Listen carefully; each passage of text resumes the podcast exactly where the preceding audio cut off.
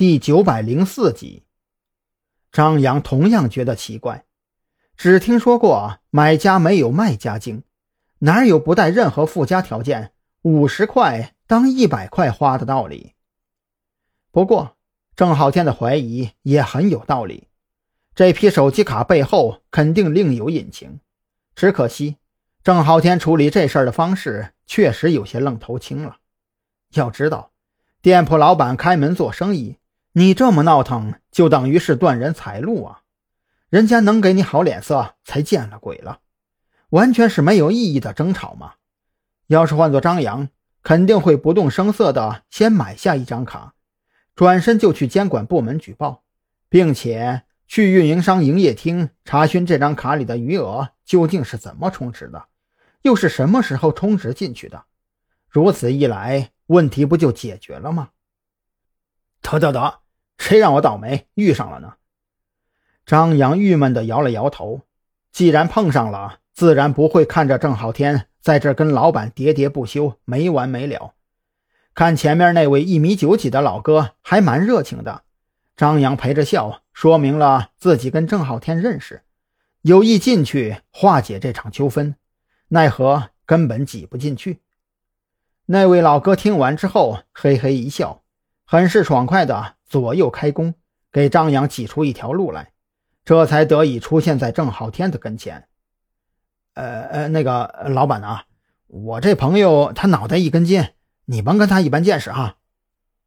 张扬也没跟郑浩天废话，直接一把把他拉到自己身后，对着满脸怒容的老板陪着笑脸：“你也是开门做生意的。”这赌起来，等会儿也不好收场，不是？啊，这样，我买两张卡，替我朋友给你赔个不是，这事儿就这么算了得了。那老板剃着光头，脖子里还挂着拇指粗的纱金项链，一看就不是好说话的人。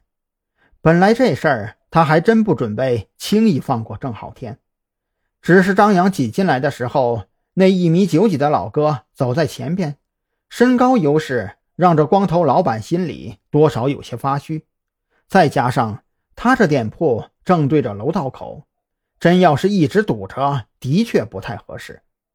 在这种情况下，张扬又给足了自己的面子，索性借坡下驴，面色稍缓，开口说道：“行吧，行吧，我看兄弟你是个痛快人，就依你了。这事儿结过不提，大家伙儿都别挤在这儿看热闹了，都散了吧。”看热闹的一众人听了这个，也知道没啥热闹可看了，来得快，去的也快，不大一会儿，店铺门口就恢复了通畅。